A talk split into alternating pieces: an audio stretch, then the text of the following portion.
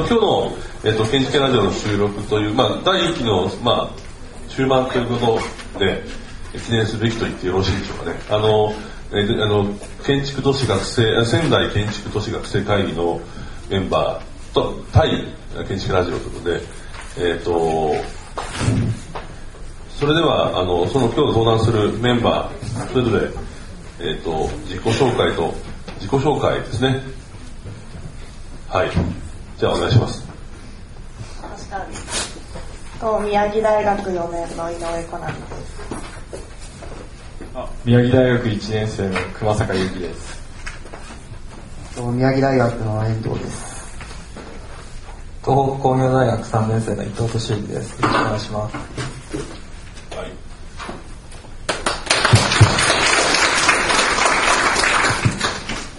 じゃあこれこれ引き続きマイクこれではいお願いします。はい。は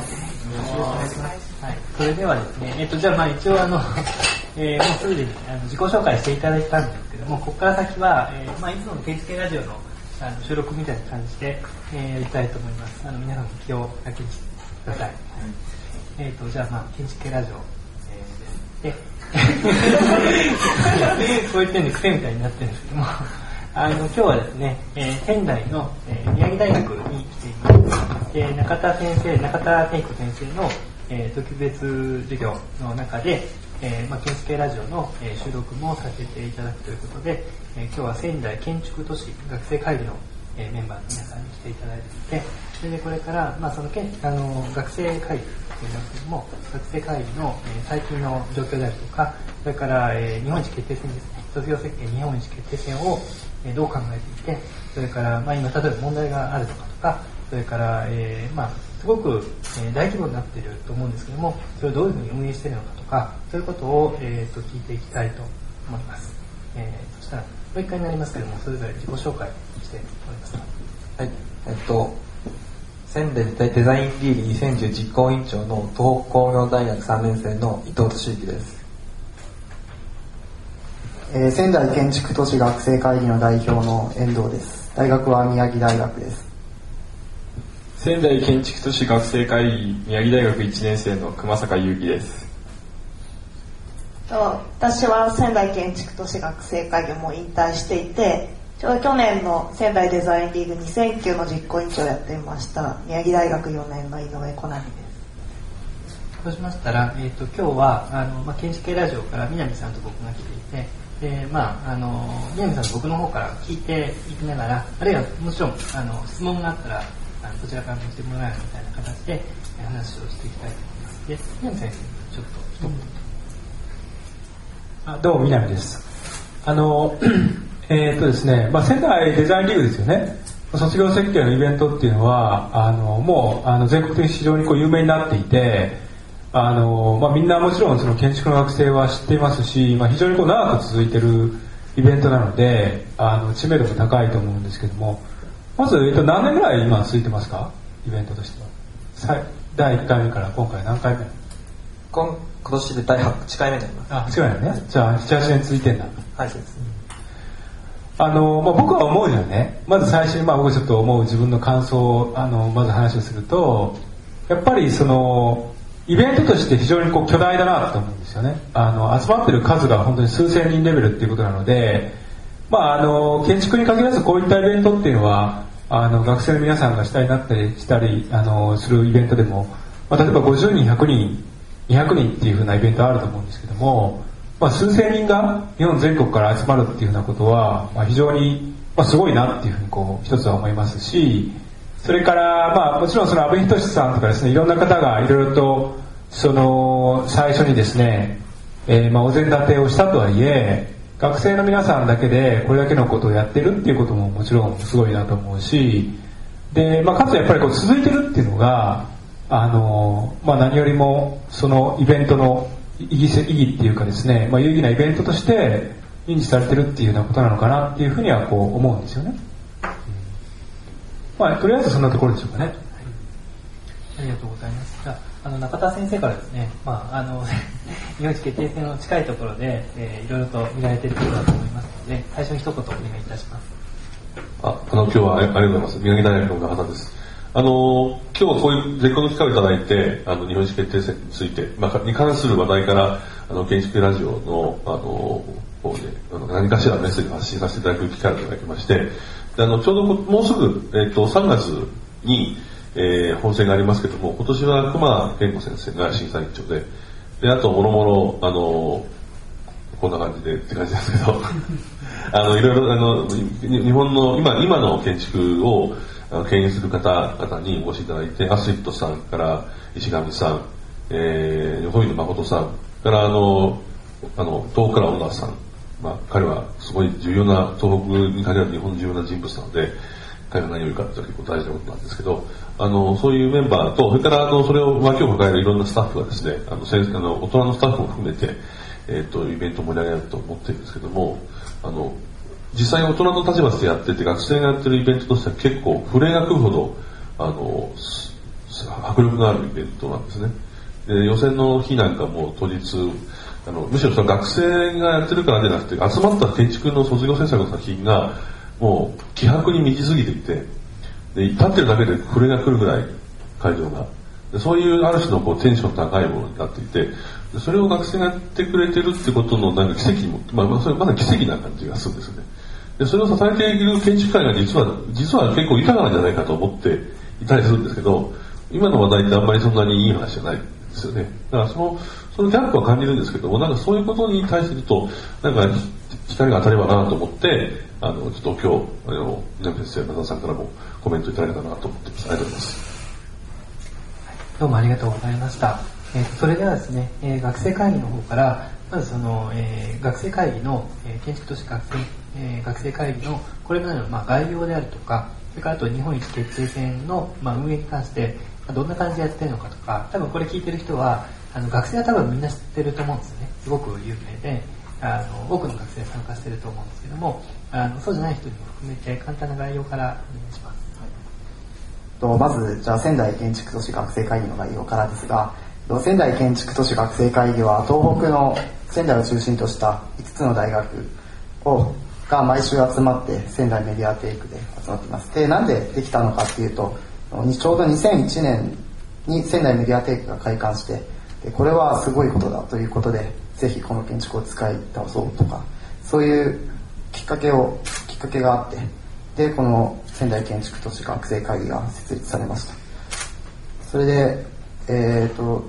運営方法についてはじゃあどうか。運営方法についてははい。えっと今今何時かな運営方法。あ、はい、今です。えっと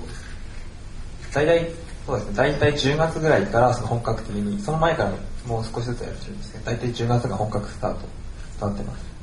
でその順次あとポスターデザインですとかパンフレットあとその年新しい企画何をするかとかあと審査員の先生審査委員長の先生は誰にするかとかそういうふうな話を進めていっています。で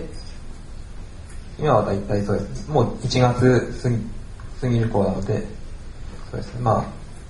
今はもうすでにこう調整ですね。スケジュールの調整ですとか細かい部分を今はやってます。はい、ありがとうございます。じゃあ僕からちょっといくつか、えーまあ、基本的なことを聞きたいんですけども、まずメンバーは、えー、何人ぐらいいるのかっていうことと、それからどうやってメンバーが決まるんですか？次戦、次戦というかその自分でやりたいって言ったらなれるみたいな、そんな感じなんでしょうか？えっと、デザインリーグ自体は、デザインリーグ自体はその、その学生会議のメンバーが主にやってまして、学生、次戦というか、そ学生会議に入りたいっていうのが基本はやるということで。で、なそれを知るっていうのは、まあ、先輩から聞いてたとか、そのポスターっていうかチラシを配ってるので、それを見てきた子が入るっていうふうな人数は？人数、大体60人ぐらい。すごい多いですね。大学の構成とか大学の構成は、宮城県だと、東北大学と東北工業大学宮城学院女子大学と、えー、ここ宮城大学あ宮城大学宮城大学。で山形の慶光大も入って5大学で頑張ってえーと、ちょっと気になるんですけど今日例えば、えー、3年生2人に4年生1人1年生1人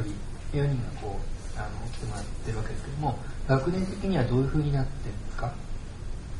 えー、っと毎年そのやっぱりこう毎年3年生でいなくなってやサイクルをやってるのでまちまちなんですけれど今年はちょっとまあ3年生とか2年生はまあ少なめで1年生がすごい多くてもう2 3 0人くらいとかそんぐらいいっぱいいるっていう形ですね。主体は何？主体一番上なってるのは3年生です人数的には1年生がいいんですけど動かしてるのはしっかりと3年生がやって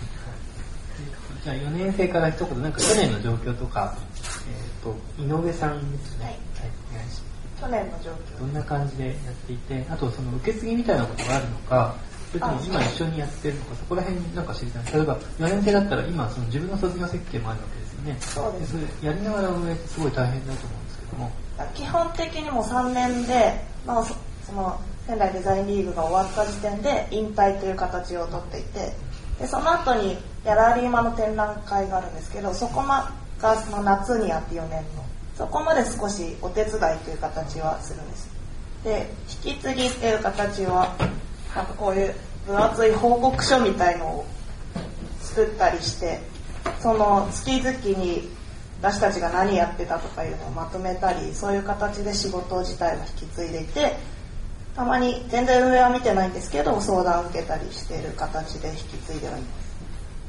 じゃあ、えーと、代表遠藤君が代表なんですね。はい、えー、今年の状況をぜひ教えてください。今年のデザインリーグですか、はい、今、えーとまあ、1月ですよね、はい、でそろそろ、まあ、準備してすごい大変な時だと思うんですけどあはい。どんな感じなんでしょうか？そうですね。今年もあの年々イベントは巨大化していっているんですけれどもそれにつれてあの組織編成を工夫したりだとかあとイベントの運営手法についてはもう毎年やっていることなので精錬化されてきています。でただ、えーと、昨年で出展された模型の数が580個以上あったりしてでもっとこれ以上増えてしまうとメディアテイクに収まりきらないんじゃないかっていうそういう問題はあります。なのでイベントは巨大化しています。で運営は順調です。はい。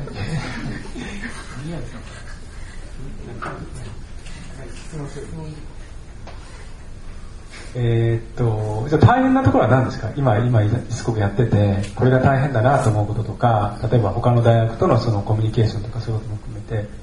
今一番大変なことは何ですか？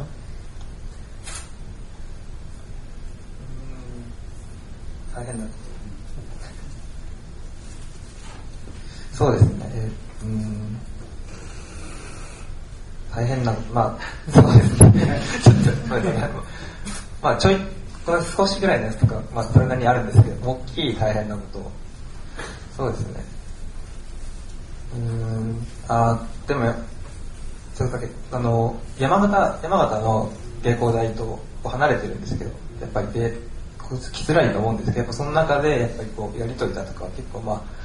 些細かもしれないですけど、やっぱ大変、あっち側の来ないと大変かもしれないですね。ありますね。はい。えっと、先ほどイベントは巨大化していると申し上げましたけれども、あの、本当に毎年数千人の人が来て、で、これだけ有名にもなってメディアにもよく露出するようになって、で、ただ、メンバー、運営するメンバーは3年生でも引退して、で毎年更新され続けるんですけれどもイベントが大きくなるっていうことで運営がすごく毎年毎年大変になっていくんですね。でその中であの組織編成を工夫したりとかはあの先ほど言ったことですがあのそれで運営に結構運営のタスクが非常に多いのででそれにそれに取られて自分は本来建築を勉強する学生なのに設計課題に費やす時間もなかなか取れずでそれそれがためにあのどっちつかずになってしまったりだとかやめてしまったりだとか果てには設計に対する意欲も薄れてしまったりっていう人もたまに います。なので、えっと、あとそういうところをどうこう調整していくかっていうのは抱えている課題。あのちょっとお聞きしたいんですけども例えばその他の都市でもですねあのこういう学生が運営する、まあ、卒業設計に絡んだイベントみたいなのあると思うんですね、はい。えー京都とかでもやってますし僕がちょっと去年関わらせていただいたところではあの新潟でも三大学の合同卒業設計展っていうのをやって今年もちょっと行かせてもらうんですけどもあの基本的にやっぱり学生が中心でやっていてで先生から本当に、まあ、なんとなくこうサポートを受けるけれども全部学生がやってるっていうんですけども、えー仙台の場合もやっぱりそうなんですか？全部学生そうですね、あの、えっと、アドバイザー、あアドバイザリーボードっていう立ち位置で、あの、中田先生を含めた11人の大学の先生方にいろいろ条件はいただくんですけれども、基本的には全て学生が企画、運営しています。まあ、あのでもうまくいってるんですよね 今、順調。順調にいっていて、はい。でやっぱりなんか4000人組織するとすごいなんかウィキペディアになんかあの早速載っていたので見てたんですけどもあの今来場者が4000人ですよね。当あの、ファイナル本戦の当日は4000人近くの人が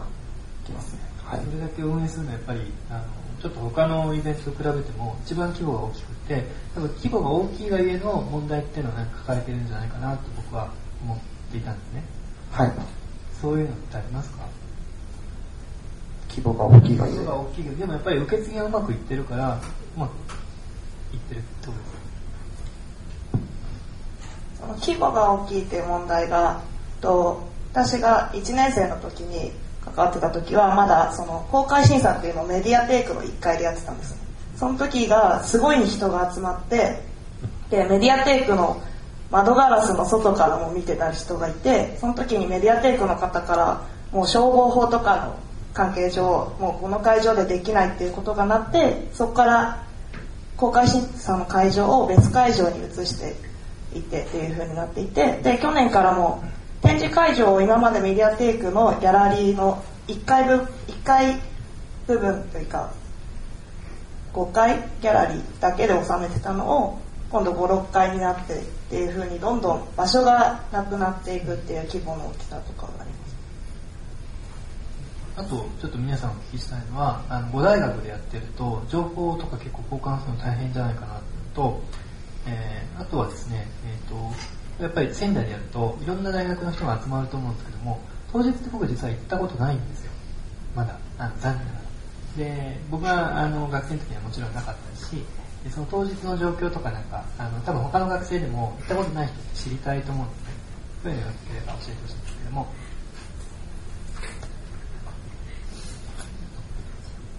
じゃあまず情報交換、これだけ大学が集まってるのとやってるのかについてですけれども、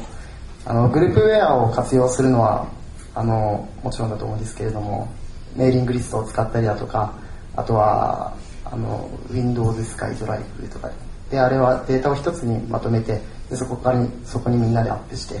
で、あと必要な書類はテンプレートも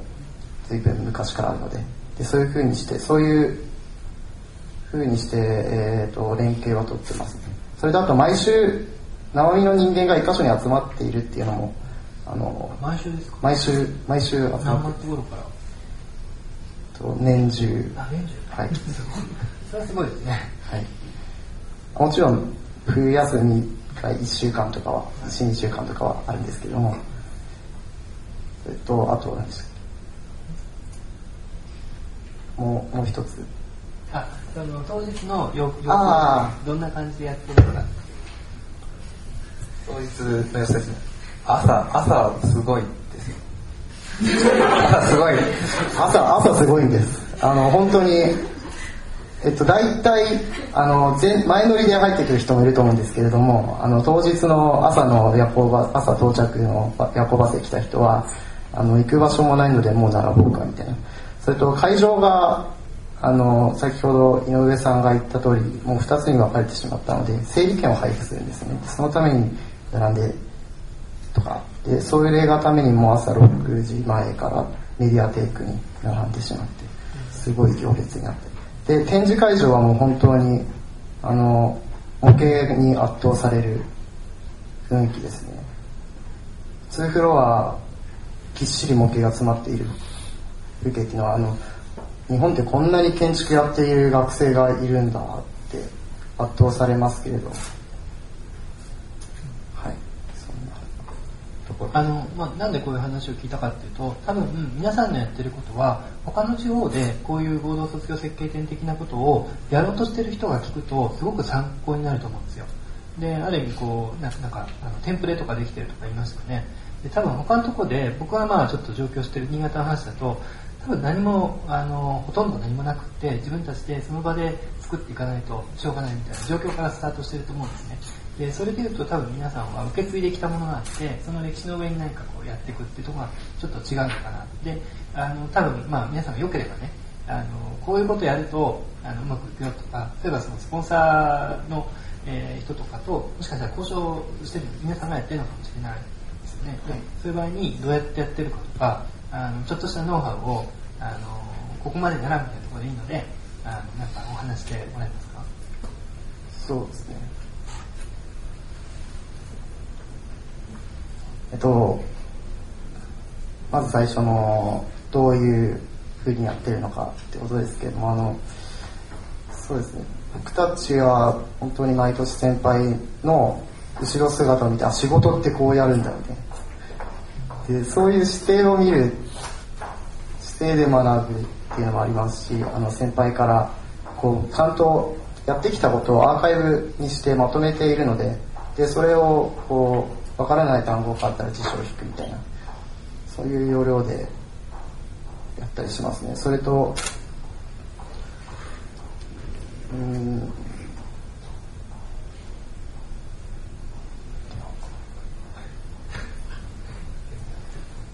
と私は難しい話というか大人の方となかなか交渉するのが難しい時はアドバイザーの先生方の力を借りるというかやっぱり私たち学生が話してもあんま聞いてくれない方とかいるんですね。建築関係じゃない方とかだと私たちの存在も知らないし。そういう時にやっぱりアドバイザーの先生がついてきて一緒に相談に乗ってくれてで一緒に交渉してくださったりするのでそういう身近な大人の方の力を借りるっていうのが運営ですごく大事かなっていうのを考えてそれとあと協賛の話ですけれどもあの協賛はそれこそ最初は大変だったと思うんですけれどもあの今やイベントが大きくなってきているのでちゃんとそれをこれだけ最大日本で大きい規模でやってるんだぞっていうのを今は PR してますね。でこれからそういう地方でやろうっていう人たちは方たちはそうですね。あのそれ独特の多分展覧会の良さがあったりすると思うのでそういうところを売り出せばいいんじゃないですか。あとちょっと聞きたかった。審査員の先生とかはどうやって決まっていくんですか、皆さんが決めて。ると学生から一応意見このこういう今年はこういう審査員がいいです。っていう、あのーお話をアドバイザーの先生方と、えー議論をしながら。で今年はこの先生とこの先生の組み合わせがいいんじゃないかとかそういうふうにしてやってますもう一人、熊坂君って今1年生なんです。で1年生でこのチームに参加してるってちょっとびっくりしたんですけども、どういう経緯で？えっと、僕は、えっと、この今の代表の遠藤先輩が、えっと、大学1年生の時に僕が高校2年生だったんですけどそれで SDL 僕が宮城大学を目指しているっていうことを、えっと、元から知り合いででそしたら SDL っていうのがあるんだよっていうことを教えていただいてそこから、えっと、高校2年生だったんですけどお手伝いに来ないっていうことを言われてで高校2年生の時からずっと手伝わせていただいているんですが、えっと、そんな感じです。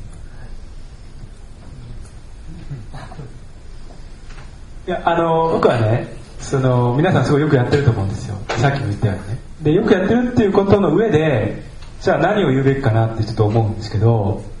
あの、まずその、なんていうか、キーワードとしてね、僕ちょっと今みんなの話を聞きながら、あの、思ったんですけどね、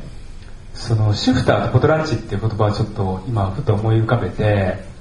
一つは何かっていうと、そのポトラッチっていうのは、あの、文化人類学の用語で、要するにこう、徹底的に浪費するっていうことなんです。つまりその皆さんがやろうとしてることはまあ壮大なお祭りで先ほど中田先生のお話もあったと思うんですけども非常にこれすごくよくやってても本当にこう奇跡のようなあの巨大な大きなイベントだと思うんですね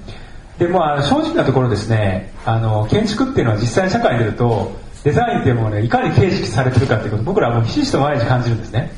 本当にこうみんな一生懸命こうデザインっていうことに芯を置いて僕らだってやってるんですけども、まあ、なかなか世間はそれをこう許してくれないっていうところがあって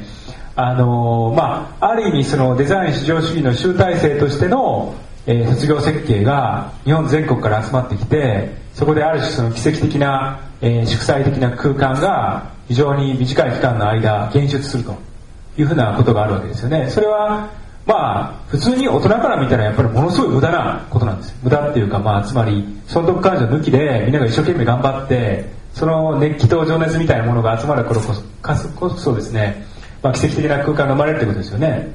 でそういうそういうのが一つあってその今シフターって言ったのは、まあ、長板とか蝶使いっていうことなんですけどもさっきその井上さんが言ってましたけどやっぱり大人の世界にこうちょっとだけ足を踏み入れるっていうかね。そのまあスポンサーと関わりを持ったりとかあるいはそのアドバイザーの先生にいろいろお話を伺ったりとかあの、まあ、だんだんその学年が上がってきて、えー、学生の世界から大人の世界に移り変わるちょうど何かこう折り返し地点として象徴的に卒業計画なり卒業設計っていうものがこうあるわけですよね。僕は、まあ、あえてねちょっとだけなんかこう、まあ、設計書みたいことを言うとしたらね、まあ、それはすごくものすごく貴重ないい経験だと思うんですよ。だけどもなんかそれに燃え尽きないようにしてほしいなっていうかね。おそらく僕はその背景に燃え尽きてる人がいっぱいいると思うんですけどだけどその、まあ、中田先生もそうですし僕なんかでもまあいろいろとですねこう紆余曲折ありながらも一生懸命やってこう続けてやってるわけです。そうすると、まあ、それがねなんていうかすごく奇跡的な空間で燃え尽きちゃったらなんかもったいないなって思うのでその経験が例えばその後10年20年っていうふうに続くのがいいなっていう思いますよね。それとやっぱりイベントとしてはあのちょうどだから8回目ぐらいなわけでしょ？7回目8回目っていうことは大体一つの節目だなというふうに思いますよ。つまり10年ぐらい10年一昔って言いますけど10年ぐらいで一つのそのイベントのね連続性としては一つの何かこう区切りになるんだろうなっていうふうなこととでもう少し現実的なこと言うとね多分数自体はそんなにもう増えないと思うんですよ。つまりその少子化でどんどん学生が減っていくっていうこともあるしあの仙台デザインリーグっていうのはイベントとしてはもうこれ以上ないからすごくうまくいってるっていうかねすごい、まあ、日本全国で見てもあるいはもっと言うと世界全国で見てもそんなにたくさん集まるイベントないと思うんですけどおそらく数はもうこれ以上増えないっていうか、まあ、おそらく減っていくと思うんですね。そうすると今度のその第2フェーズに入った時にさっきラジオの第 2, 第2あのフェーズって話もあったんですけどどうなっていくかっていうことを、まあ、考えることがおそらく仙台でデザインを学ぶ人々にとって学生だけでなくてそのあの周りにいる人たちも含めて意味があるんだろうなっていうふうに思いますよね。はい、ありがとうございます。えっとあの最後にですねあの学生会議の皆さんにあの一言ずつでも誰かが代表してでもいいんですけどもあの全国のその学生、えー、まあ、仙台に応募してくる学生でもそれから、えっと、これからの1年生2年生に向けてでもいいですに向けて建築関係の学生に向けてあのなんかこう思いをね、言ってほしいと思います。それとあとあと学生グループですよね。他にもこういう学生グループあってでそれぞれこういろんな悩みを抱えながらやってると思うんですよ。でなんかこうメッセージとかあったらそういうのも、えーと、ちょっとそれ最後にお願いしてその前に中田先生からですねあの多分彼らのこう活動を一番近いところでこうアドバイアドバイザーですか？としてあの見てると思うんですけども中田先生の方からなんか今の彼らがあのこれが例えば足りないとかここはすごい頑張ってるとかあるいは、えーと、こういうところはこうした方がいいんじゃないかとかあのいやもう今のままでいいんだとかなんかそういうことがあのあったらぜひちょっと言っていただきたいなと思うんですけども。じゃああの学生がまとめる前に あの今の皆先生の話でそのまあ、これからこう時代がこう展開をしていかなくちゃいけない時に、まあ、これがマックスである、まあ、ピークであるっていう、まあ、常にそれは意識してる、ね、あのアドバイザー部の先生方も皆さんあの安倍先生なんか特にアメリカから帰ってこられた時に下に決するところってそこだと思うんですね。でやっぱりその次に何が起こるかっていうことは常に今がピークで衰退することをやっぱり警戒をするしでそれを何今そのどうやったらここまでついたかっていうとその記憶に残ることをするための記録をどうやって残すかっていう。でそのマニュアルが残ってるっていうのも実はその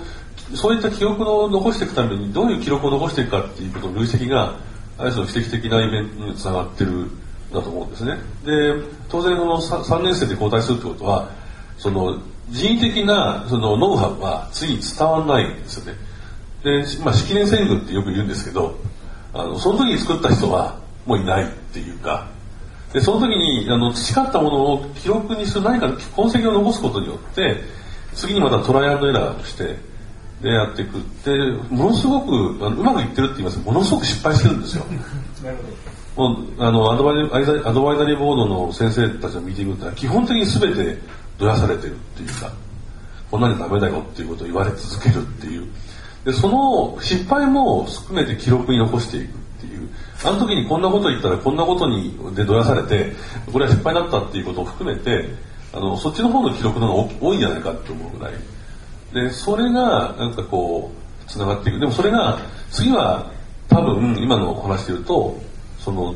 どうやったら次の世代時代に発展すべき、まあ、記憶に残ることをジェネレートできるかって話になって今までの記録の蓄積だけでは多分賄えないなところに突入していくんだと思うんですよね。でそれを考えるのが多分学生たちの仕事でイベントを通じて体力を消耗してやっていくんだと思うんですね。で多分そのなかなかこう学生がこうその現場で4年生になってなかなかこう勝ち進めない理由も一つももしかしたらそれはさっきの消耗かもしれないんですけどあの日本一を作るっていう日本一決定戦を決めるのはイベントですけども日本一決定戦を決めるその状況を作ってるのが彼らだとするともっとその方がなんかちょっとあの大きなスケールの話なのかなと思ったりそれを糧に大人たちは彼らを刺激をしていくっていうのだと思うのでなんかそれがあのまさに次のステージに行くっていう意味で言うとそこに直面しているのは事実で次の回ぐらいからかなりそれは深刻な話題になっていくと思うので あのそれを見ていきたいなと思っています。はいありがとうございます。じゃあ、えっ、と、何ですかね。なんかメッセージ的なものがあれば、あの、ホールと、まあ、今年とか今後こうしていきたいみたいなことがあったら、ぜひ、あとこれ書く一人？の、何でもいいですよ。ですか？とあの僕たちはただイベントをやっているわけじゃなくてでこうさっきいなく辞めてしまう人だとか設計やる気なくなってしまう人がいるっていう現実をお話ししましたけれどもあのやはりイベントをなぜイベントをやっているのかってこんな大変な思いしてやっているのかっていうのを忘れないようにししなきゃいけないと思っていてでなんでこのイベントやってるのか。でそれはきっとあのこの仙台から日本一を毎年決めてでそういう歴史を作っていってでそれが蓄積されていってでそういう意味で学生の立場から建築日本の建築界を盛り上げようとしているんだっていうことを忘れずにでこれからもそれを基本としていろんな変化が来ようとも対応していけいこうと思います。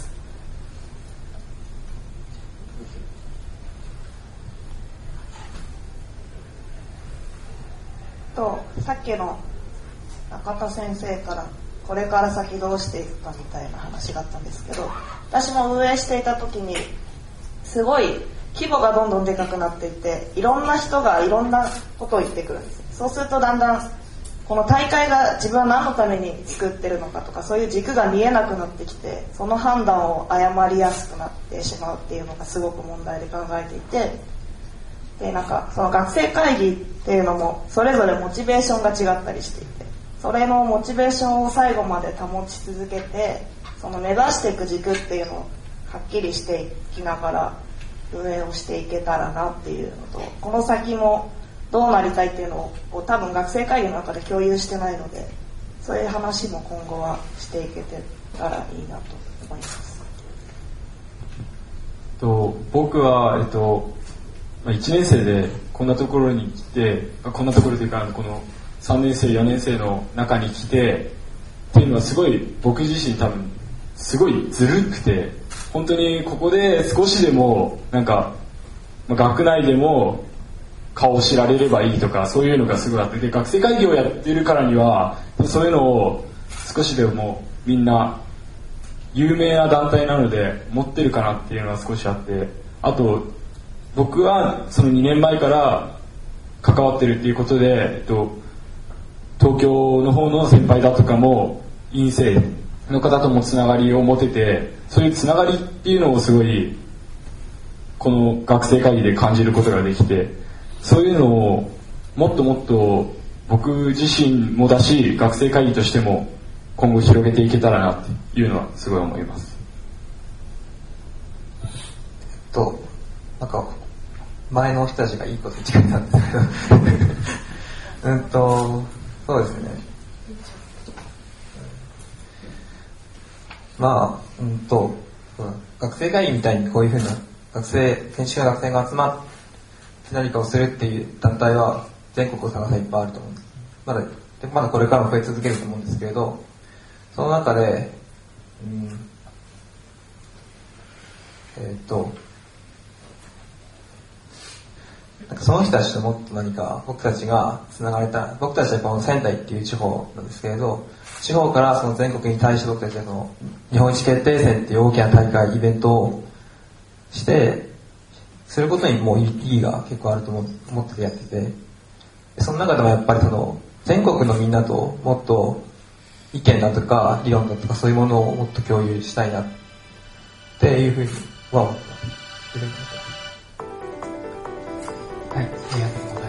あの、多分、こう、なんか思いを言葉にするのすごい難しいし、僕もいつも思うんですけども、でも、でもそういう思いっていうのは、あの、やっぱり、なんかそういうこう間を通しても伝わっていくんじゃないかなと思います。えっ、と、そしたら、多分、その、えっ、と、卒業設計日本一決定戦っていうのは、まあ今年もありますし、あの、全国の学生が一番こう、楽しみにしてる、えー、まあ、超大きい、大きなイベントだと思いますので、えー皆さんがあのうまく運営して、えーぜひ成功させてほしいと思います。じゃあ頑張ってください。